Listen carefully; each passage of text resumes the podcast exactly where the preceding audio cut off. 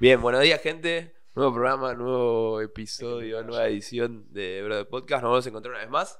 Eh, esta vez de vuelta con un invitado, ¿sí? En esta nueva edición. eh, con el famoso El Toro. con el famoso No sé si Toro. famoso, pero bueno. Sí, sí, Ahí sí, está. sí.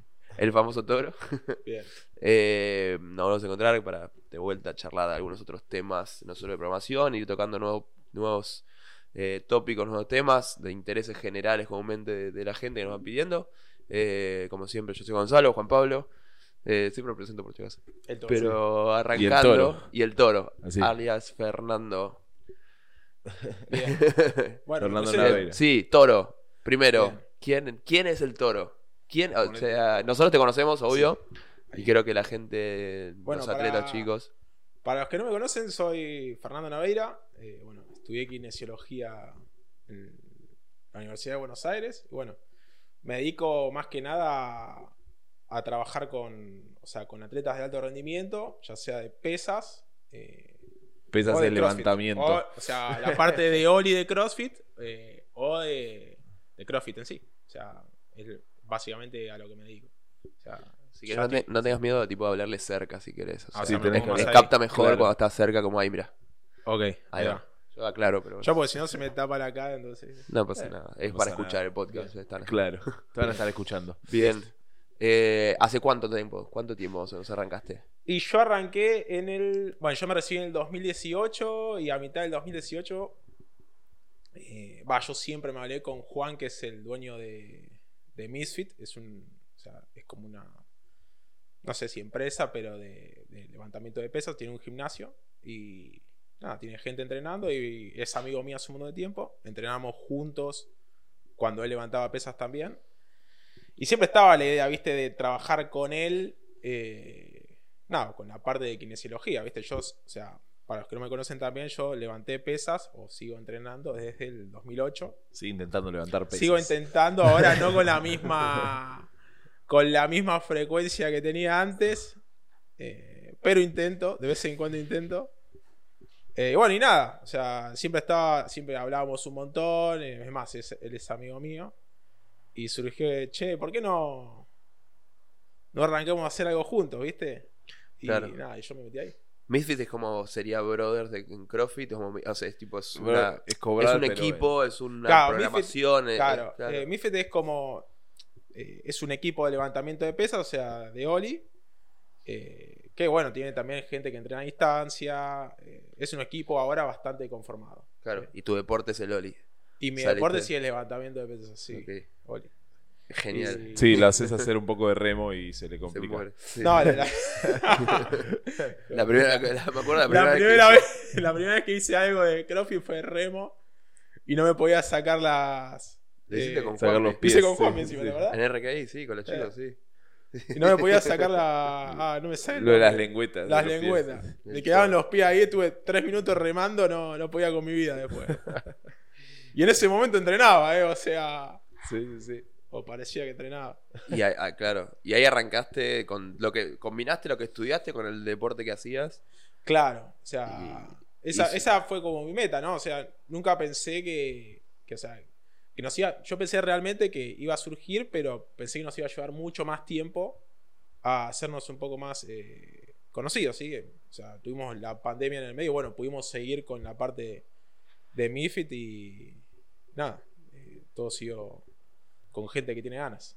Y hoy en día seguís ahí laburando en Misfit. Y Claro, seguís- sigo laburando en Mifits y ahora desde eh, marzo, abril de este año también eh, estoy con la selección argentina de pesas.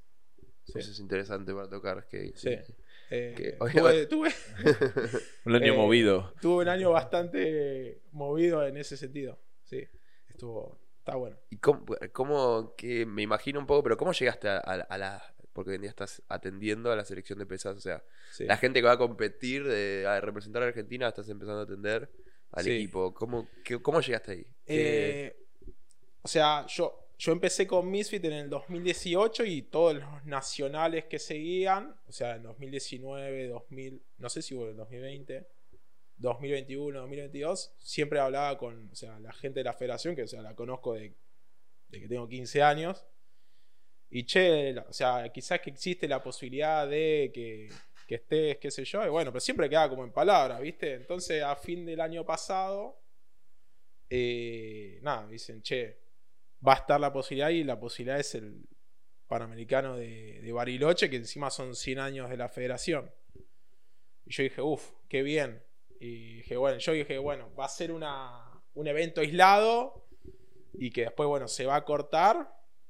eh, pero no, se ve que no. Todavía no se, Todavía no se cortó.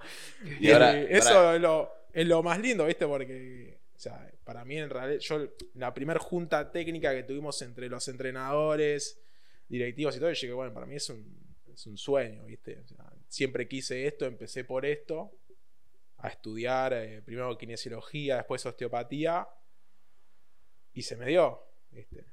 O sea, Y este año, ¿qué viajes ya hiciste? O sea, no fuiste solo al Panamericano, no fuiste, ya Yo hiciste un este- par más. Este año fuimos al Panamericano este en Bariloche.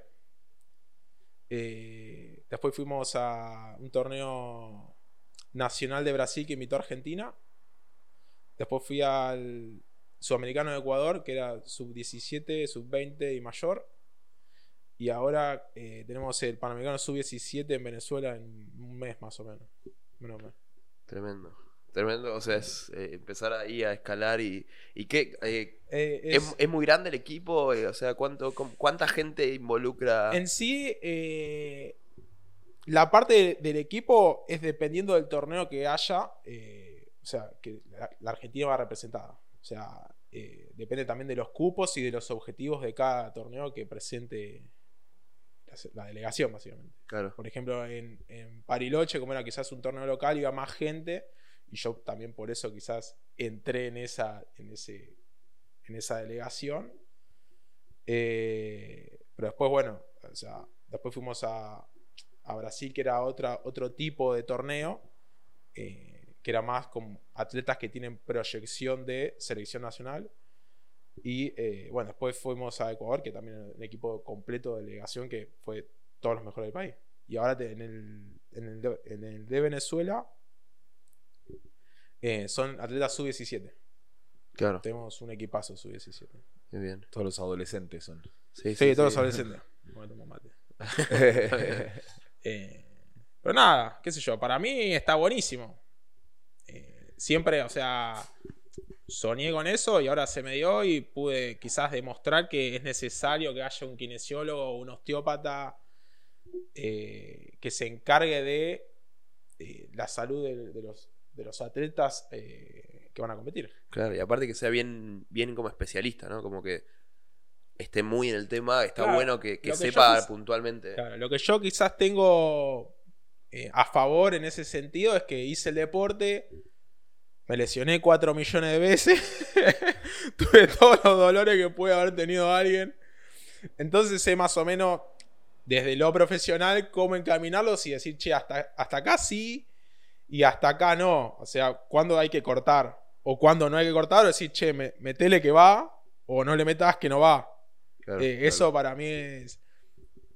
Ahí está la clave del no perder días, depor- no perder días deportivos en el atleta, que eso te. eh, o sea, al que se dedica, al que es atleta de tiempo completo, le cambia bastante la cabeza. Claro. No está bueno. No, y ahí en el levantamiento son de- hoy en día, en, en el de seleccionado, son 100% atletas de tiempo completo, digamos. Eh, ¿Tenés no son. O sea, atletas profesionales 100% no hay muchos. Eh, o sea, que se dediquen solo a eso. ¿sí? Claro. Cada uno después, obviamente, tiene su trabajo, menos los que tienen menos de 18 años, básicamente. Claro, Que ahí es justo cuando se da el, el- el corte, que es lo más difícil después del atleta mayor, poder seguir entrenando a ese nivel. ¿sí? Porque si entrenás tres veces doble turno por semana, eh, o sea, sumás nueve entrenamientos por semana, cuando laburás. O sea, Claro. no, no tenés muchas Claro. opciones. Eh, pero bueno. sí, se vuelve difícil en CrossFit. Similar, se vuelve difícil. Claro. Sí, eh, por lo general eh, eh, laburan quizás dando clases o hay gente que tiene una beca importante que puede seguir siendo profesional. Claro. Y ahora. No, son los menos, pero sí. Claro. Y ahora. Así fue como ya está el levantamiento. Sí. ¿Cómo llegaste al CrossFit? Porque también eh, estás, eh, o sea, estás acá con nosotros, has atendido un montón de gente. También de CrossFit, creo que la última que así que viste fue Alexia, por ejemplo, antes Sí. de irse. Eh, ¿Cómo llegaste a CrossFit? Porque- ¿Cómo llegué a CrossFit? Bueno, nosotros en, en Misfit eh, también entrenaban bastantes atletas de CrossFit. Sí. Eh, y nada, o sea, che, ¿quién, quién es el que ve a los chicos? O sea, entra uno y dice, ¿quién es el que ve a los chicos? Y es él, bueno, che, me duele esto. Entonces ahí eh, lo empecé a ver. El primer crossfitter que vi, eh, o sea, que es casi profesional o, o profesional, fue Iván, Iván Gaitán, que entrenaba con nosotros en el gimnasio. Eh, y nada, ese fue mi primer quizás contacto con CrossFit. Claro, Sí. con alguien más conocido del ambiente. Que más conocido del ambiente en CrossFit. Claro, y pasa mucho, así como te pasó ahí, es como una vez que entras y pasa Uno mucho. Si, sos, o sea, si sos bueno y, y haces bien tu laburo, una vez que llegaste a uno, se empieza a esparcir la bola, se Claro. empieza y, y- y- Yo real siempre aposté a, a eso. Eh, es más, no, no tengo un Instagram profesional o laboral y eh, no sé, puedo, puedo trabajar bastante. Eh, así que nada, eso está, está bueno porque no, no destino tanto tiempo a eso y prefiero destinarlo a otra cosa.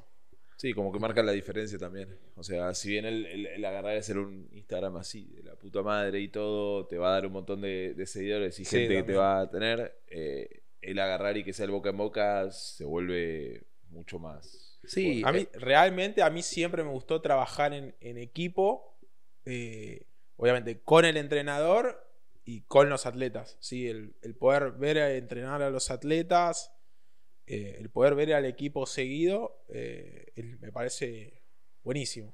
En tanto a eso, ¿cómo, o sea, vos seguís a los atletas de la selección, vos los seguís así, los ves, ah, yo sé que hay gente en el interior, gente Sí, acá, obvio. pero eh, los ves seguido.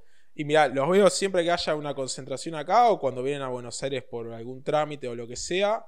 Y también hay veces que cuando yo los sigo por Instagram y les mando, che, ¿cómo, cómo anda todo? De última, les mando un- eh, algo para que hagan o para- tengo un seguimiento de eso. Claro. Eh, ¿Y tenés también Ma- o sea- contacto con los entrenadores? con los entrenadores eh, en los torneos. Después no tengo quizás un contacto como, sé, como tengo con Juan, que es el Claro. entrenador de Misfits. Claro, no, no todos los días, claro. Lo No todos los días. Con, con los hacen. entrenadores, no, pues son un montón de entrenadores. Sería una locura. Eso te iba a No preguntar. me puedo multiplicar. Creo que me habías contado una vez, pero como que la metodología de acá es. Tienen, un- si bien tienen un entrenador de, de la selección, cada uno tiene su entrenador, digamos, su guía.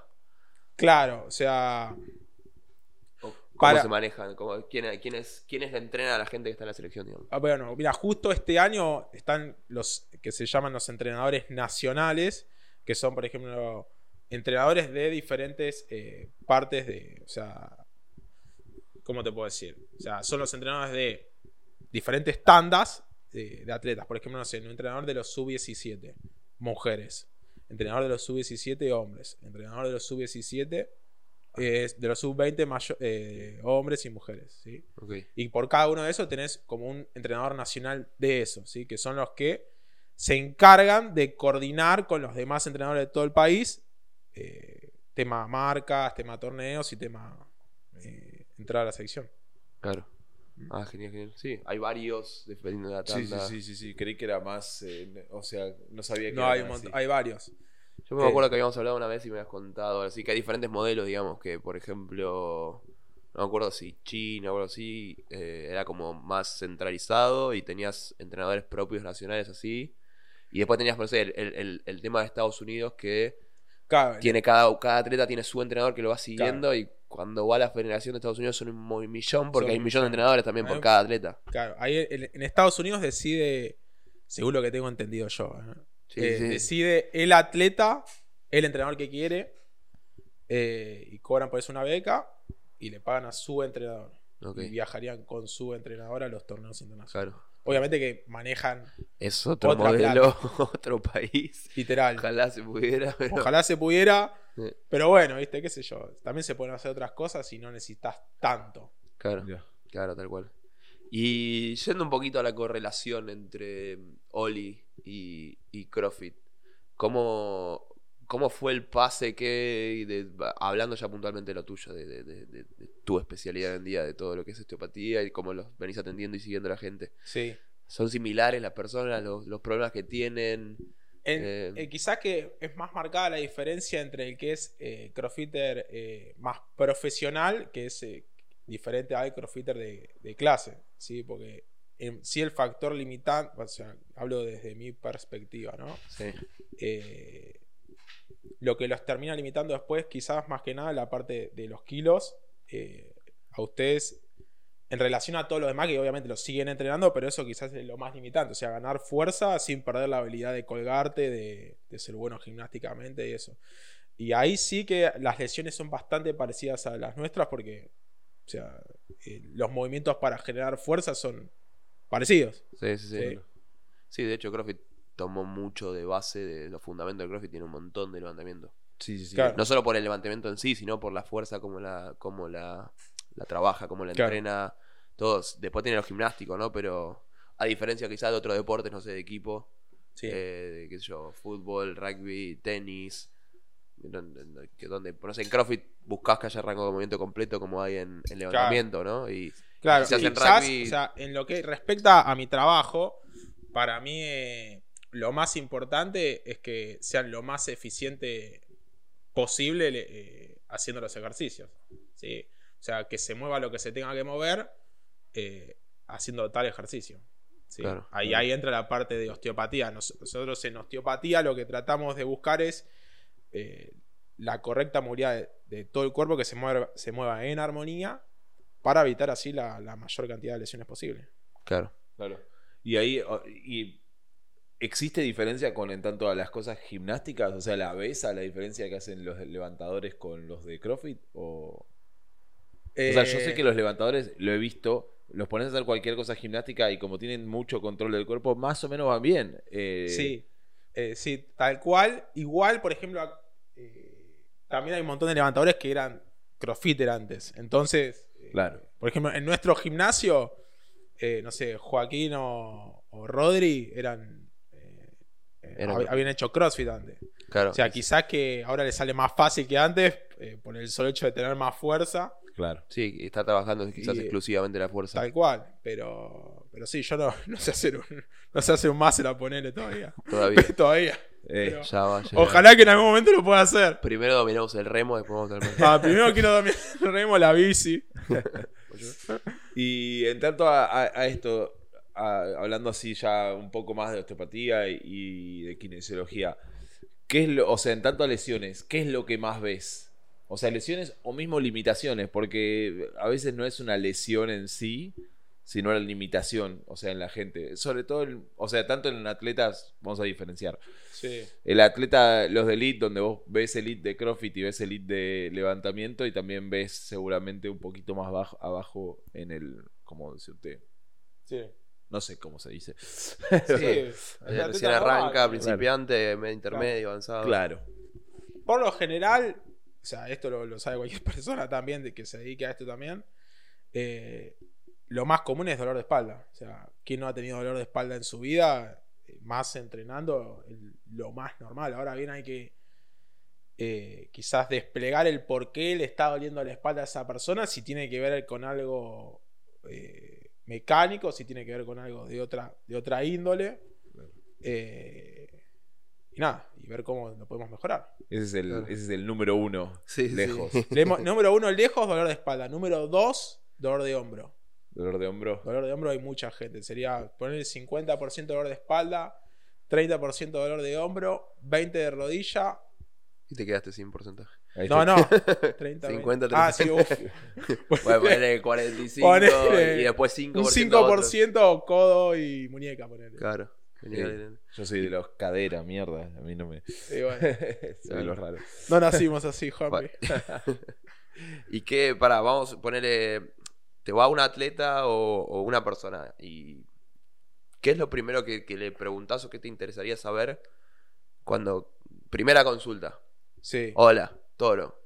Me Sí. duele el hombro. Me duele el hombro. Bueno, y ahí. Más o menos. ¿Qué, qué... O sea, tratás de, o sea, tratás de buscar en los patrones de movimiento que tenga esa persona en dónde está el defecto. Si realmente es eh, el hombro o realmente se está moviendo quizás mal de otro lado, en base a lo que hago yo con osteopatía, ¿sí? Por eso está bueno integrar todos los movimientos que tenga la persona para que ese, eh, ese, ese dolor eh, sea específicamente de ahí y no de otro lado. ¿sí? Claro, porque puede ser. Quizá que, o sea, está recibiendo mucho más peso del hombro del lado derecho porque no se está moviendo bien la cadera de ese lado. Entonces, en, en cada movimiento repetitivo que vos haces, estás eh, como sobre solicitando más esa articulación. Claro. Claro. Claro, es como que. ah, Es el, ven el cuerpo en su totalidad, no ven Es- el- Claro, el es, esa es la parte eh, linda de la osteopatía, o sea, que es- se llama interdependencia regional.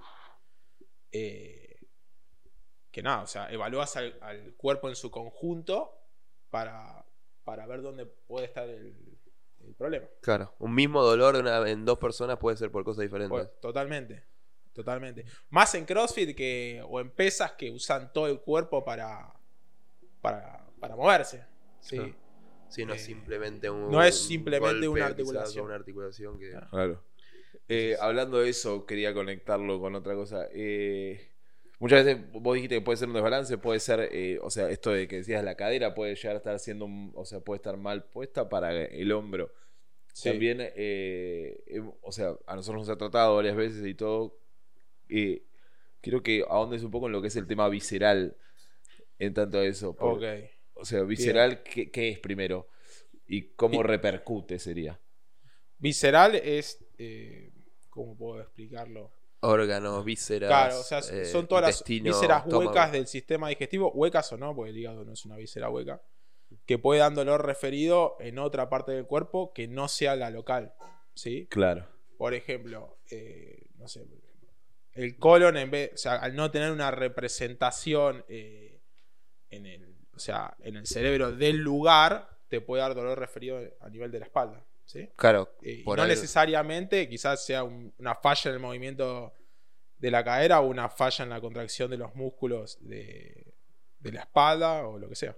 Eso siento que es algo que en los últimos años cada vez se está descubriendo más Sí. y más que Sí, antes era como que te duele la espalda, tratar el músculo primero, después empezar a ver eso global, como decías, de, ok, puede ser que sea algo más de la cadera, el dolor de espalda, el hombro que estás compensando la rodilla. Claro, están buscando Y siempre ahora el no lugar. solo, claro, Ahora. no solo es cómo te estás moviendo, si que no, empieza a influir qué estás comiendo también. Ponele. claro, yo igual en qué estás comiendo no me, no me voy a meter porque, o sea, Es un no- mundo es un increíble, punto que no la tengo súper clara, pero sí, obviamente. Pero ves cómo repercute. Vos sí Pero tenés, cómo repercute, vos tenés- sí lo que podés ver es cómo, cómo repercute en el, en el sistema digestivo y afecta al cuerpo. Claro, si yo detecto que es 100% visceral y. O sea, que un dolor es 100% visceral y que responde a la osteopatía bien, pero después vuelve y. eh, es algo que yo no puedo solucionar, lo derivo a alguien que, Claro. que sepa. Alguien ese que más especialista en eso. Más especialista. Es otro mundo, es como Sí. procesás algún alimento quizás. Tal cual. O sea, mismo puede llegar a ser que algún dolor en específico venga por la alimentación que tiene. Tal cual. O sea, ¿Y cómo detectás Más que es- deportista elite. sí. ¿Cómo sería en este caso algo que vos sí podés tratar a nivel visceral, por ejemplo? Nosotros lo que tratamos a nivel visceral son las eh, alteraciones de la movilidad. Me gusta que dice nosotros, como sí, todo el sí, equipo. el- bueno, No, o sea, yo osteópata, kinesiólogo. sí, sí. Pero ¿cómo, cómo es? Nosotros tratamos alteraciones de la movilidad. Sí. ¿sí? Entonces, nosotros le devolvemos movilidad a la víscera que la perdió por haber tenido una inflamación o por haber o por no digerir bien una parte de lo que estás comiendo. Entonces nosotros le damos movilidad a eso que lo perdió. y Claro.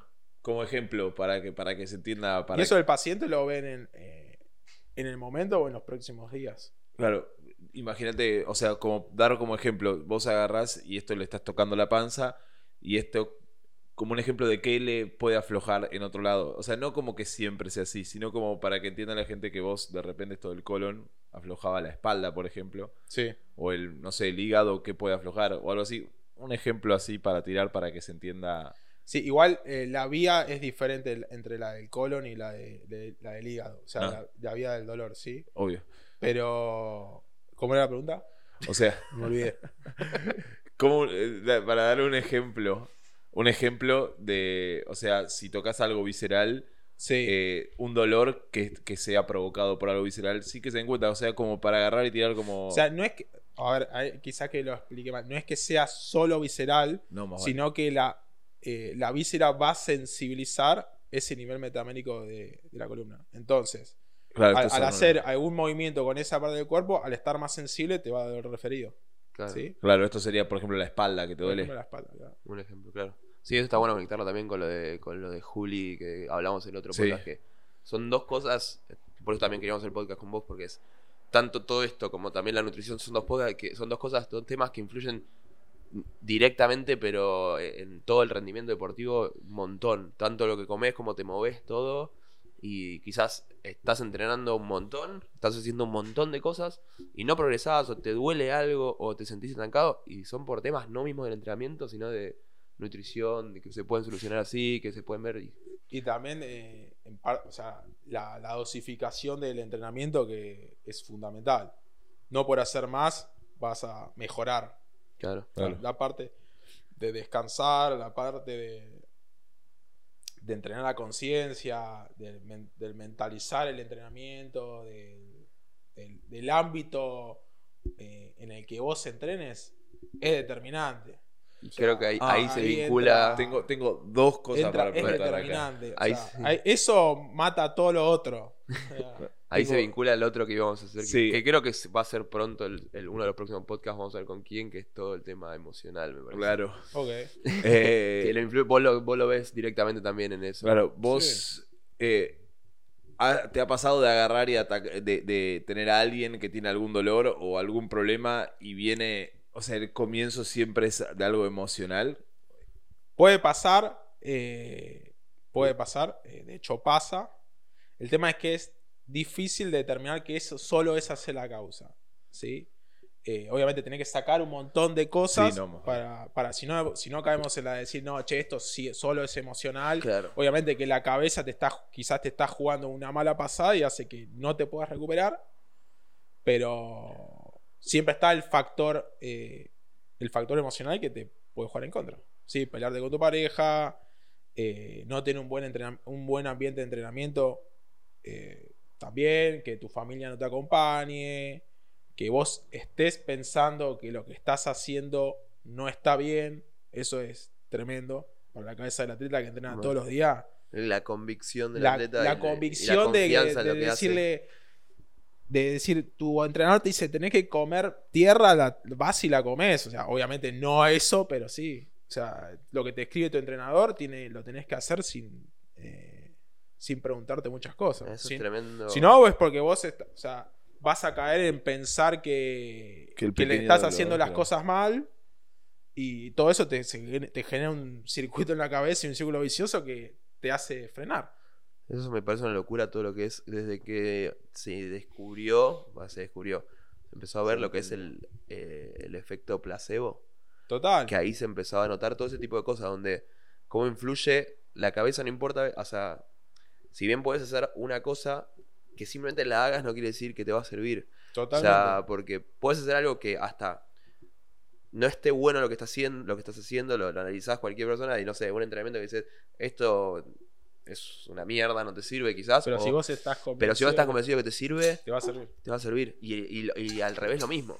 Puedes tener la mejor programación del mundo, está todo súper pensado, súper analizado, que si la persona estaba pensando de no, esto es malo, no va a progresar. Y, y eso es importante. Y repercute tanto también en lesiones, repercute en, Claro. en digestiones de la comida, repercute en todo en la, de la vida, como decíamos antes. El Yo cuerpo como un todo. Muchas cosas así es la que se ve, o sea, tanto lo emocional, lo que decíamos con, o sea, con las lesiones y todo eso, es, es- vos lo decías, la imagen de si no confías en lo que estás haciendo, al primer dolor, Cagaste.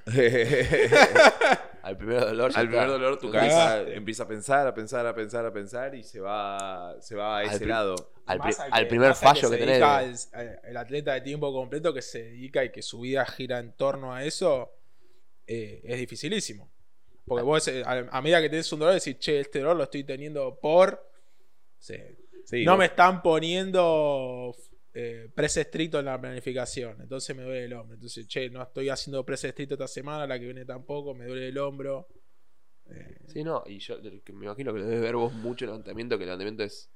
Son dos ejercicios y todos los complementos que hay alrededor al primer fallo.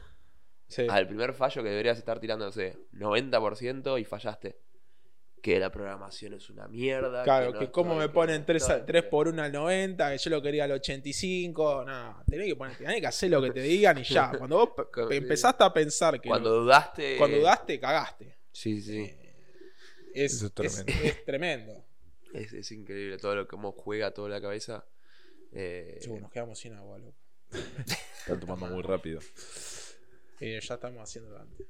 Y en tanto a esas cosas, o sea, no solo con lo emocional, eh, un poco con lo visceral y con el muscular en sí, ¿qué, qué recomendaciones le podrías hacer a un atleta? O sea, a un atleta promedio, como decirle... A ver, no, no hay nadie promedio, diga acá. Eh, No existe, es como, no, No existe un pro- el promedio existe un promedio porque bueno, no, Pero no, no tengo es ningún muy otro. utópico, si lo que así, es Claro. muy ¿Qué recomendación? Como alguien que quiere, a ver, si alguien que quiere dedicarse, eh, Que, o sea, alguien que se quiere empezar a dedicar, que, que busque un coach que, que lo acompañe, eh, que trate de hacer eh, movilidad siempre antes de. O sea, dependiendo de lo que tengan que hacer, que, que hagan movilidad específica para eso. Que si tienen poco tiempo en el entrenamiento, no lo hagan completo, que hagan las cosas que. las prioridades que las prioridades que tengan. Porque cuando Antes de tenés- hacerlo apurado. lo haces todo apurado, entraste bien en calor y claro. todo diferente. Si están, si tienen un día malo, que no se frustren y que obviamente todo el mundo tiene... todo, días, todo el mundo tiene días malos y no, no es lo que se muestra que sale en la red, no, este pibe hace 150 de snatch todos los días, en las redes. no es así, no es así. Eh, nada, todos en ese sentido tienen días que, que les va bien y que les va mal y no por eso van a ser, dejar de ser eh, buenos atletas. Claro. Me acaba de surgir una duda que quizás es siempre 100% para vos, porque también va a depender de cada persona. Va a depender 100% de cada, perso- cada persona. De entrada en calor. Sí. ¿Cómo, qué, ¿Qué pensás que debería sentir la persona para decir, ok, esto es entrar en calor? ¿Cuál es el objetivo? el objetivo que. ¿Cómo puedo decir? Que los movimientos que tenga que hacer los hagan las articulaciones que, la- que están destinadas a eso. Me explico, no sé, si yo tengo que entrar eh, en calor para hacer un squat pesado o tengo que hacer calor, entrar en calor para hacer snatch, tengo que entrar en calor esas articulaciones para ir después al ejercicio y no tener un- una limitación que sea de eso. Claro, buscás Sí. que haya que tenga el rango de movimiento bien. Que, que tenga el rango de movimiento que previo. la persona tiene eh, normalmente, pues no, o sea, cada uno tiene su rango de movilidad, de movilidad pero antes de empezar a, a meterle quizás kilos o intensidad, eh, puede hacerlo con libertad Claro. y que no esté compensando y que la fuerza salga de donde tenga que salir. ¿Y recomendás que hagan, por ejemplo, cosas de, de rehabilitación en sí? O, o va, rehabilitación no, eh, sería, sí. eh. Prehabilitación. Pre- Pre- prehabs. Eh, sí, pero no todos los días. ¿Por qué? Pues si no te la pasás haciendo que está seis horas en el boxe entrenando y hacen dos horas de, de ejercicio de rehabilitación, me parece una locura. Claro. Claro. Eh, si no, o sea, estás perdiendo tiempo y estímulo hacia donde re- de verdad tiene que ir el, el trabajo del día. Claro. ¿Le darías más importancia, bueno, no sé, a la entrada en calor que hagan todos los rangos de movimiento? Y, ¿O preferirías ponerle que, que hagan más fortalecer, de- no sé, después para hacer un prehab, por ejemplo? No, que, entre- que hagan una buena entrada en calor de los movimientos que tengan que hacer. Y el prehab que, tenga, que sea específico para algo. Claro. Si no hacen Ok. 35 ejercicios, no, che, voy a hacer prehab para la rodilla, prehab para, para, el hombro, rodilla, para el hombro, espalda, para todo, los pies. Se me viene alguien en la cabeza, no lo voy a decir, pero bueno. ¿no? Siempre hay, yo la quiero todo. mucho. Hay de todo, hay de todo. Pero. Luli, te queremos. Está bien, igual, si sirve, sirve lo que No, si vos. sirve, sirve. Sí, Eh, sí, es pero para- por eso, eh, el, el estar convencido de algo que estás haciendo está bien, te va a sumar. Claro, eso es clave. O sea, ahí, ahí está la clave de. O sea, si vos estás convencido de que haciendo 40 minutos de entrada en calor vas a andar 100% bien, hacelo. No te voy a decir que no. Y en tanto a cosas accesorias y, y, o sea, accesorios. En CrossFit hay un montón de accesorios, en, en levantamiento también. Sí. Vos, ah, primero, ¿cómo lo ves ah, según la gente que va que, que atendés? A, a ver si, si hacen o no hacen. Y o sea, si o sea, no es no solo sí, si recomendás básicamente, porque acá de repente tenemos gente que le gusta agarrar y hacer watts o ir a hacer solo levantamiento. Sí. Y mismo en el eh, en Oli debe ser lo mismo, agarran y hay gente que le gusta ir a hacer todo el levantamiento y después se van a la mierda. Y todo el accesorio. Por eso eh, depende del objetivo, depende del objetivo que tenga cada uno. Eh, si tu objetivo es divertirte, no te voy a hacer, no te voy a decir, che, hace todos estos ejercicios para mejorar. Ahora, si tu objetivo es más competitivo, sí. Claro. Sí. Pero hay algo que, hay algo que decís que no podría faltar, por ejemplo. Y bueno, no sé, O cualquier sea- atleta, ¿qué, qué pensás que no podría dejar de lado nunca? No sé, por ejemplo, no deje de lado nunca. ¿Como la prehab? Sí, Como- o Términos no, no solo prehab, sino como también eh, como Todos los ejercicios de fuerza natural, o sea, fondos, press estricto, eh, sentadilla, en- en- o sea, estocada, subidas al cajón, sentadilla hacia atrás, eh, no, estocadas hacia atrás. Todos esos ejercicios son los claves para desarrollar fuerza eh, en lo que vos necesitas para levantar pesa. claro. O sea, después, ahí está, eso sería más para fuerza accesoria. y Después, lo que quizás que entra en otro grupo, que son los prehab, que es para darle propiocepción o para atacar di- distinto ángulo a una articulación eh, para que recupere la movilidad. ¿Sí? Claro. O, el- o el- la, o el- la propiocepción de esa articulación. ¿Y eso pensás algún, eh, lo mismo que le preguntamos a Juni, me acuerdo? Eh, ¿Hay alguno de esos que consideres como un mito, viste? Como algo que, una creencia popular que decís, che, esto está un poco errado o está completamente errado. Eh, O sea, puede ser cualquier cosa de, de, no sé, todo lo que sea placebo que funcione y que no sea nocebo, que te haga mal, si querés hacerlo, hacelo. claro, Sí, ese es una. Quizás está bueno. Lo nocebo no, porque te va a hacer mal. Claro. O sea, es un placebo que te hace mal. claro, Lo que sería quizás placebo. El tema es que, por ejemplo, no sé, se me viene a la cabeza el foam roll, ¿ok? sí. Entonces, ¿cuál sería el, el objetivo del foam roll? Bueno, quizás no darle movilidad, sino presionar sobre un músculo que te está molestando, lo que sea. Eh, y de esa forma quizás entrarlo mejor en calor para hacer determinado bodo o determinada actividad en el día. Eh, ahora bien, ¿cómo, pasarse, ¿cómo pasarlo o cómo hacerlo? Ahí es el tema.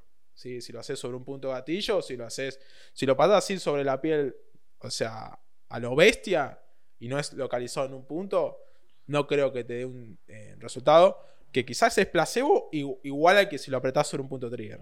claro. No sé si me explique bien. Sí, al final del cabo, si Sí. pensaste que te funcionó, te va a funcionar también. Sí. Pero sí, genial. Y, y eso, por ejemplo, diferencia de foam roll con ponerle con elongar o, o activar, digamos, la movilidad.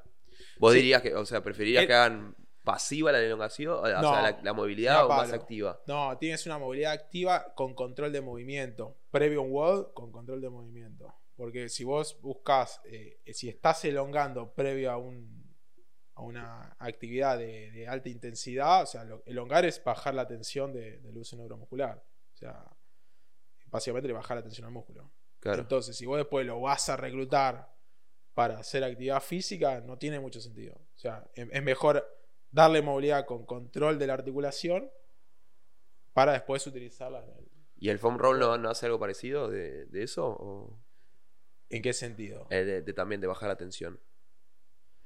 Sí, pero si es localizado. O sea, sí le bajás la tensión al, al- o sea, al músculo, al to- el tono, la tensión no, el tono al músculo. eh, pero si lo haces bien localizado en un punto específico. Ok. Para mí, sí, eso es. Sí, sí, siempre. Esto es y elongación. siempre partiendo de la base que Eh, cada quizá persona- otro dice otra cosa, respeto Eh. lo que digan. eh. Elongación cuando. No tengo la verdad de nada. Esa es una buena pregunta. Elongación cuando y flexibilidad cuando. O sea, porque. Flexibilidad siempre, elongación para algo específico. Oh, oh, mira, ¿cómo sería eso? O sea, flexibilidad que es controlar, el- o sea, flexibilidad barra movilidad, controlar la articulación en el rango de movimiento. Elongación es algo quizás más estático para reducir la tensión de... Más profundo. claro. el tono del ¿Cuándo, músculo. cuándo lo haces? ¿Cuándo, o sea, digo, ¿cuándo elongar para la gente? Elongar no, movilidad sí. O sea, flexibilidad sí, elongar No, pero digo, si, viste que hay gente que elonga y siempre dicen como agarrar y elongar y todo. Sí, o sea, quizás ¿Vos recomendás que, eh, no elongar? Capaz lo control- sería- es un poco sería algo- Eso, eso, es, es- eso quizás es otro mito, ¿no? Quizás que elongar para estirar el músculo y así entre sangre más oxigenada y que ayude al retorno venoso y bla, bla, bla. Sí, eh, pero no con el objetivo de ganar rango articular. Ah, no claro. vas a ganar. No es, no es rango articular, no es, no es movilidad, elongar No. para movilidad. es- Vas a recuperar mejor el músculo. Puede pero ser, no- que recu- o sea, puede ser que recuperes mejor el músculo, puede ser. Eh, O sea, no está, no está, ese es un mito No. tremendo. es un mito tremendo. Sí, es que la elongación en los últimos años hay muchísimos con un de, de todo tipo, sí. Sí. De todo, se fue cambiando un montón la elongación y sigue cambiando porque son... Ahora es- bien, eh, lo que la persona siente después de elongar quizá que es un alivio y eso le suma. Claro. Entraría dentro de lo que dijimos antes, placebo. o- Claro. Sí, lo vi, yo lo vi mucho, lo investigué un poco con lo que es el hielo también, de- del placebo de... Como que el, el dolor, al momento Sí. lo sentís, lo sentí como, está bárbaro, pero... Claro, vos o sea, estás anestesiando una zona. eh, Sí, que en realidad no sé si necesitas Tiene- anestesiarlo. no es que vas a generar una vasoconstricción profunda en el lugar que te pones el hielo, si vas a anestesiar la zona. Claro. ¿Eh? Y entonces, o sea, ahora, ahora vamos a pasar igual a eso de recuperación. Pero me, Bueno, me- estamos me- hablando de sí, igual. en ra- es en realidad todo, sí. sí. Me sorprendió esto lo de, lo de elongar. O sea, yo siempre pensaba que. Pero yo no soy partidario de eso. Hay elongar. mucha Quizá que gente- otros sí, ¿eh? Mucha gente elonga, eh, elonga tipo todos los días antes de dormir. O a muchos elongan ni bien terminas de entrenar. Ni bien Claro. terminas de entrenar, está bueno elongar. Yo tengo. Yo Creo que si es el tópico más Por controversial eso, de si no, o sea, si hiciste una clase, sí, quizá que está bueno para irte quizás más flojo, pero si hiciste un entrenamiento pesado de alguien que entrena nueve veces por semana, no sé si está, si es tan necesario. ¿Sí? Claro, Claro. como, sí. Quizás que ahí entra la parte de recuperación activa. O sea, ustedes que la manejan re bien en el sentido de, che, tengo la bici, pum, lo mando. Claro, 10 minutos 15, de 10 bici. minutos de Claro, bici mucho mejor hacer a, a baja, fre- baja, no, baja intensidad. Y ahí sí que vas, quizás vas a recuperar más. Sí, el objetivo ahí es, Es como es más- circular más un- la sangre, hacer circular la sangre. Más un cooldown que agarrar una elongación. Pero- y a mí me interesaba lo de movilidad. Si quiero, por ejemplo, quiero hacer movilidad. Sería, no es elongar, entonces sería como. ¿Qué tendría que Est- estirar y. Sí, estirar. o- No, sé, no quiero meter la palabra elongar. Estirar, Ajá. pero que la articulación tenga eh, Llegar. control del movimiento en ese rango. Sí, no que sea algo totalmente pasivo que no, vos no puedas lograr.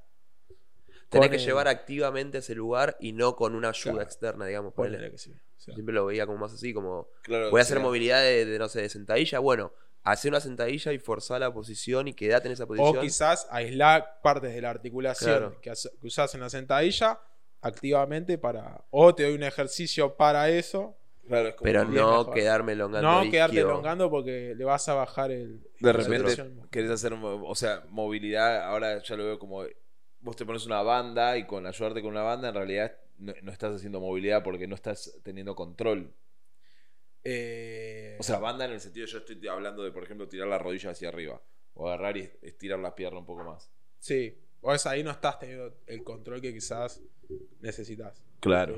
Es como Ay, cosas Digo, esto es para mí. eh, Sí, no, no, y- no sí. es algo. Sí, sí, sí, no. eh, No eh, tengo la verdad. no- hay, Creo que nadie la tiene tampoco. ¿no? No. Se ve, es en sí, cosas, esto está todo cambiando todo el tiempo. Siempre decían algunas cosas que estaban bien, otras que después no, y nada, no sabes. Entonces está, pero está bueno ver qué es lo que te resulta también a vos, porque Sí, en Claro, tus ese sentido. prácticas hoy en día. Porque va con mucho con, a ver, con en entrenamiento nosotros vemos un montón también, en nutrición. Son todos, hay, hay mucho avance últimamente y mucho, se hace mucho de prueba y errores. Prueba de error. es la forma, Yo- el método científico. tal cual. Tesis, se va, haces no, hipótesis. hipótesis. Obviamente yo me equivoqué 850 mil Claro, veces. Y vas y, Y me ver, voy a seguir equivocando es- un millón. es parte del proceso y vas evaluando Eh, justamente. Es probar tema- algo, claro. ver cómo funcionó, Funcionó, no eva- funcionó. evaluar, corregir, volver a probar constantemente. Claro. Quizá que a otro le funcionó elongar y bueno, elongan todos sus atletas y les va bien. Perfecto. Sí, genial. Si se recuperan así, tienen buena movilidad. Claro. Es, es Sí, genial. sí, sí. Es, es como lo mismo que decía Juli con la comida. Es probar cada uno cómo se siente con cada cosa que prueba. Es lo mismo que decimos. Si quieren probar algo, que lo, lo dijimos justo en el de Juli, me acuerdo. Prueben algo y pruébenlo una semana, dos semanas y recién ahí evalúen si les sirvió o no Tal cual. y, y vean si les sirvió. Y Por no eso. es que hay un, un- no hay una regla Total. general nunca para todos. O sea, cada persona es totalmente diferente. Totalmente, o sea, si vos, atleta ya de 8 años de experiencia, 7 años de experiencia, y elongaste siempre después de entrenar y te resultó, yo te- no te voy a decir que no lo hagas. Es más, quizás el día Es que más, lo dejas de hacer, sí. lo- el día que lo dejas de hacer, te sentís peor. Decir, che, yo cuando elongaba me sentía mejor, entonces elongaba. Claro, eh, simple, no- la cuestión sí, es no- simple. no hay, eh, yo en ese sentido soy súper abierto, no, Claro. no me caso con nada. Claro, si no te, o sea, mientras no te restre, no te, no te reste, Sí. Claro. te va a sumar, o sea, va por ese lado un poco. Y en tanto a recuperación ahora. ¿Qué? A ver, vamos a, vamos a arrancarla diferente la cuenta. Algo, pregunta. algo que estés probando que esté. No, no, no, no así. Si vos tenés a, a los atletas de élite estos, si vos pudieras darle la mejor recuperación que, que podrían tener, ¿qué les harías hacer? Eh, si, si pudiese. O sea, porque hay muchos aparatos y diferentes cosas que son para la recuperación. Eso quiero ir a Y quizás una vez por semana sauna o quizás una vez por semana eh, eh, exposición al frío. Eso estaría bueno. O sea, exposición al frío es. Agua fría. Eso está, eso ahora últimamente está haciendo cada vez más y frío. Pero eso tiene que ver más con la capacidad que vos tengas de adaptarte a algo que te genere un estrés. ¿sí? No tanto al beneficio que vos adquirís Claro. eh, por el cambio de temperatura. Sí, porque si vos tomás al entrenamiento como un estrés al cuerpo, ahora con esa exposición al frío, exposición al calor, le estás metiendo otro, otro, otro estrés más al cuerpo importante y ahí quizás subís una, un escalón en el sentido de, che, me puedo adaptar más a la parte del entrenamiento. claro. No como algo decir, me meto al sauna para, no sé, eh, eliminar, eliminar toxinas, que si, si bien lo haces, pero no es el, estímulo específico que yo le daría. Sí, lo que Claro. poner en el sauna había visto también es, eh, se está probando también para lo que es eh, seguir como el estímulo de trabajo, no solo para recuperarte. Por ejemplo, hacer eh, un estímulo de, de zona 2, lo que llamamos zona 2, para generar circulación y generar eh, todo. Terminar eso y seguido ir al sauna, donde se sigue generando, sin hacer el esfuerzo físico, se sigue generando la circulación Sí. y se sigue teniendo beneficios, se extienden los beneficios del, del, del zona 2, digamos, con el sauna en ese caso. Por es ejemplo, eso- son todas cosas nuevas que van saliendo. Tal. Claro, son O sea, también se me vino a la cabeza de hacer otra actividad que quizás no tenga que ver con eso. O sea, yo también vi, por ejemplo, en, no sé, en entrenamientos de China, al lado del, del lugar del entrenamiento, en el mismo lugar, tenés la mesa de ping-pong para después bajarte un poco las revoluciones y, Está bien. jugar Sí, un poco. sirve, sí, a nivel No lo probé, no lo, tengo no lo No. tengo, pero no lo probé, pero podría probarse. Es que, como decíamos antes, todo lo que es placebo, todo lo que es la cabeza, mientras.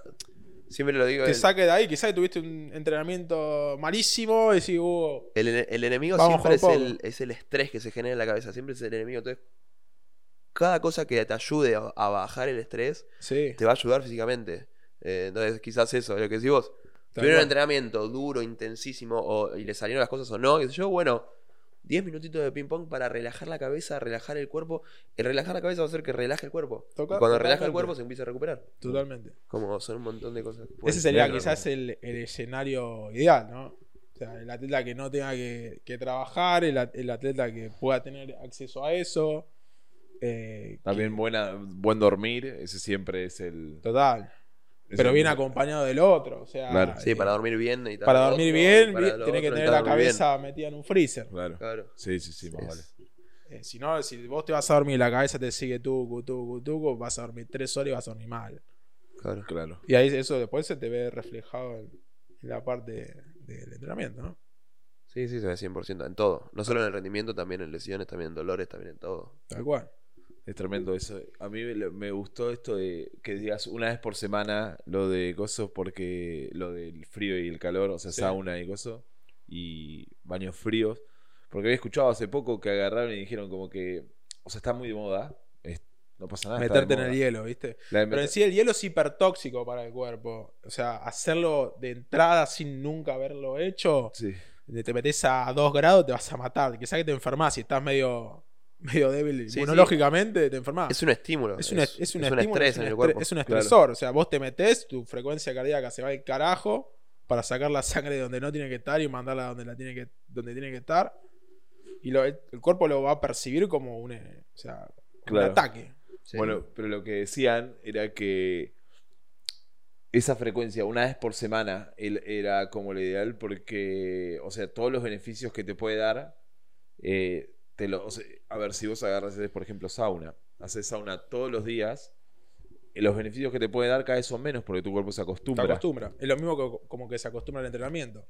Claro. O sea, quizá que si todos entrenamos, entrenásemos media hora y entrenarse, en esa media hora lográs lo que logra otro atleta en, en ocho horas, todos entrenamos media hora. claro. Uh, perdón, se me fue el micrófono. creo que voy bien. Perdón. que bien. Pero eso, eh, eh, esa es una de las cosas, la de también, la, la del hielo era una de esas, como que agarraban, el hielo no era igual que el sauna, porque Sí. podría hacerse más frecuencia, eh, porque es un estrés mucho más grande, claramente, total. pero también como que ese estrés que le creas al cuerpo, el cuerpo tiene mejor adaptación Claro. y hacerlo una, una vez por semana era muy bueno. O sea, como también es como... Habría que probarlo. Sí, te- nos tenemos que comprar un sauna. Tenemos que comprar un sauna, tenemos Una- ganas. una gana. Es como siempre que eh, tenemos, lo anotamos a la lista de cosas. Qué cosas a- a- Uh, la concha de. No, y aparte, a mí me encanta todo eso del sauna, del frío. todo, eh, hay... Depende de lo que quieras lograr, es el estímulo que tenés que hacer en el cuerpo y cómo, porque Sí. de- desde el punto de vista también desde el hielo hay estudios donde depende cómo reaccionás vos al estímulo del frío, es lo que te hace. Sí. Eso, eso está estudiado. No, no, no, sea, no sé Son- bien los beneficios específicos de cada uno, pero cada uno ataca una parte diferente. ¿eh? Claro, y Eso cómo es- reaccionás. Yo lo que vi, lo que hablaban, yo sigo mucho a, a varios y hay uno en particular que bueno, desde la pandemia se hizo muy conocido, que es eh, Huberman se llama. Es un profesor de neurociencia de, Stanford, cada vez está más conocido porque hace podcast. Hablando de estudios, lo que está bueno es que habla 100% en base a estudios realizados y te cuenta los estudios y las cosas que pasan. No es que Claro, no es que. habla al aire.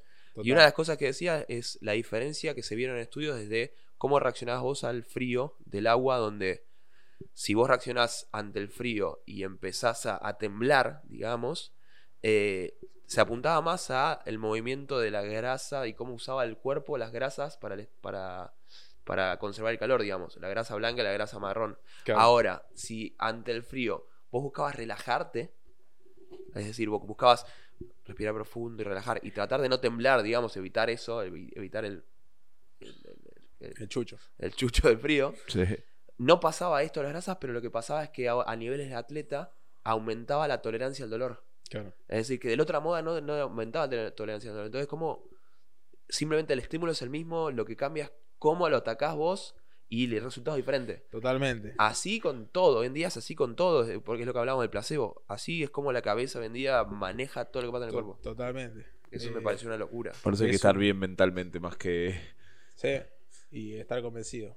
No, no, no, es- y también ahora lo mismo del frío de cantidad de tiempo por semana, el, el calor lo mismo, el estímulo del calor. Antes se hacía mucho contraste para recuperar, ahora hay un montón de cosas que, que es, es una locura como día a día se va investigando y sabiendo más y al saber más te das cuenta que no sabemos una que mierda. no sabes un carajo. Que no sabes una mierda. eh, Que y, tipo- ahí, y ahí te quedás con lo que. Qué fácil con- era con- antes que era, ok, Claro. para A hago B y Y listo. listo.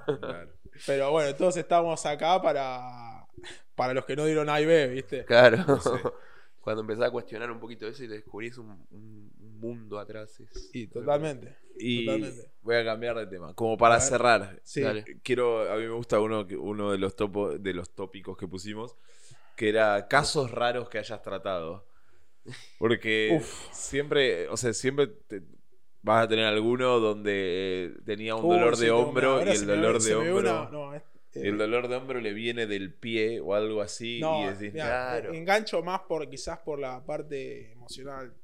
Hace, poner, no sé, tres meses, dos meses, tres, ponele. Tenía una mujer, 40 años, tenía, tenía hormigueos en la. todo lo que era el brazo derecho. Eh, más en la, mano de- de- del lado derecho. el micrófono. Ah, perdón. Eh, tenía hormigueo en el brazo, en el brazo derecho. Y no, se había hecho estudios, qué sé yo. Eh, y en, la parte del interrogatorio le pregunto, qué sé yo, y bueno, ¿y cómo estás emocionalmente? O sea, antes de hacer todos los test que sean para eso. Y me dice, justo me empezó el dolor cuando me separé de mi pareja que, que, me, que, me, o sea, que me maltrataba, qué sé yo. Y la última vez lo había empujado con el brazo derecho. Eh, o sea, se acordó de eso. o sea, y ahí lo relacionó. Digo, y bueno, ¿crees que puede tener relación? Sí, sí, bueno. Obviamente hicimos todo el tratamiento para, obviamente, Para aflojar eh, tensiones. para ahí. aflojar tensión en el brazo derecho, o sea, obviamente tratamos todas las partes por donde pasa el plexo braquial, que es el que va a dar inervación a todo el brazo. Eh, y cuestión de que la persona esta venía con eso hace un año y, y resolvió. El otro día me mandó un mensaje. Sí. Empecé al psicólogo No, y se me fue el no, dolor. no, no, o sea, ¿Qué puede ser? che, no sé qué hiciste, qué sé yo. Bueno, buenísimo. Y ahí es como decir, obviamente para mí tenía que ver toda la parte que involucraba eso, la parte nerviosa del plexo y todo eso, pero quizás a la persona le, le hizo bien hablar de eso. Sí, le dio En ese sentido momento, también. Le dio sí. sen- O sea, le dijiste algo emocional y de repente, no, además lo empujé con esta y le empezó a cerrar todo de que tal vez venía de algo emocional Claro. y cuando Total. sentido tiene otra, es otra historia. Sí. Totalmente. O sea, ahora bien, ¿qué fue lo. O sea, vos me preguntás a mí qué fue lo, eh, lo más importante de eso, si lo- todo el tratamiento que hicimos o, o haber preguntado eso o haber hablado de eso, y no te sé decir. Sí, obviamente yo te voy a decir que la parte de lo que, lo que le traté yo de osteopatía Claro. era lo, lo importante, Sí. pero Sí, al es- fin y al cabo no sé. Es un todo, no es en realidad, no es diste en la tecla, es como la, la tecla fue muy grande, o sea, diste como en 10 teclas y Claro, como que todo empujó para ahí. claro. Sí, sí. ¿Y algún otro? Vamos a ver No si- sé, vamos a boludo. hablar. Pará, igual ya es un montón. Es como cuando empezás a acordarte. y- y- Cuando y apagamos la cámara, te ¿viste? Te nubla todo. la- Claro. Pero ese, ese me pareció muy Ese bueno. fue loco. Está bueno. Ese- Ah. Eso habla, habla un montón de cómo lo emocional afecta. O Claro, sea, por eso, justo que estamos hablando de eso, de, de- de cómo la parte emocional te puede potenciar a mil o te puede tirar abajo en un entrenamiento o en un torneo. mismo, Mm. o en la, o la vida Un normal, torneo, era una persona, era una, era una mujer que No, entrenaba. no, era una mujer que hacía clase o, o funciona, no me acuerdo bien. Sí, eh, sí. sí. venía con eso. No, y, y después hay gente que empieza a echarle la culpa al deporte o a esto, no, porque estoy haciendo muy fuerte. Quizás es Lo que no ser- puedas hacer, tu cuerpo no lo va a hacer. Claro. Eh, eso sí es súper importante. O sea, no, de- si vos levantás peso, mucho peso, te va a doler la espalda. Si levanta, o sea, no vas a levantar lo que no estás apto para levantar. Claro, O lo vas a levantar mal. claro. Eh, que ahí sí te puede, te puede perjudicar, ¿no? Bueno, me parece que podemos ir cerrando. Estamos llegando a la Sí. hora. Siempre buscamos que sea una hora. Una hora ya. Sí, se pasa rápido, Puta ¿viste? Es un montón. Pero bien. Bueno, estuvo bueno, che. ¿Te gustó? Me sentí cómodo. Genial. Bueno, primero, eh, gracias. Gracias por haber venido. No, gracias a ustedes, chicos. Eh, ¿Cómo te pueden encontrar? Eh, ¿Cómo me pueden encontrar? Mi, mi Instagram es Fernando Naveira o Naveira Fernando. Eh, ¿No, nada. no sabes cómo es, Eri? No lo usa No, mucho. no, en es, Na- Instagram. es Naveira Fernando, sí, sí, es Naveira Naveira Fernando. Fernando. Eh, bueno, cualquier persona corta. que me quiera contactar, Ahí bienvenido. hoy en día está, hoy en día, porque estábamos hablando de esto hoy en día, está como con bastante ocupado, pero Sí, va viendo y quiere- y le gusta te- eh, claro, o sea, estoy abierto a Claro. cualquier persona que Genial. quiera ver o lo que sea. buenísimo, buenísimo. Bueno, de vuelta, gracias. No, gracias Eh, a ustedes, gracias Goncho, gracias Juanpe. Eh, nada, para el resto de la gente que sigue viendo, eh, ojalá les haya gustado. Si les gustó, como siempre, suscribirse, poner like, comentar lo que quieren que hablemos y más siempre sirve. Eh, está bueno para incentivar. Si quieren preguntarle algo al toro, mándenle un mensaje. Sí, o pueden ponerlo en comentarios. Hacemos un podcast después de las O, preguntas. claro, o lo ponen en comentarios ahí y nosotros. No pongan, lo único que pido, no pongan, me duele el hombro, me... Todo lo me duele el hombro, ¿qué puedo hacer? ¿Qué puedo hacer? No, Hay que amputar. Consultá a tu médico, kinesiólogo, osteópata. Claro, pero bueno. Bueno, de vuelta, gracias. Eh, vamos a ir cerrando. Ojalá les haya gustado. eh, y nos vemos la próxima.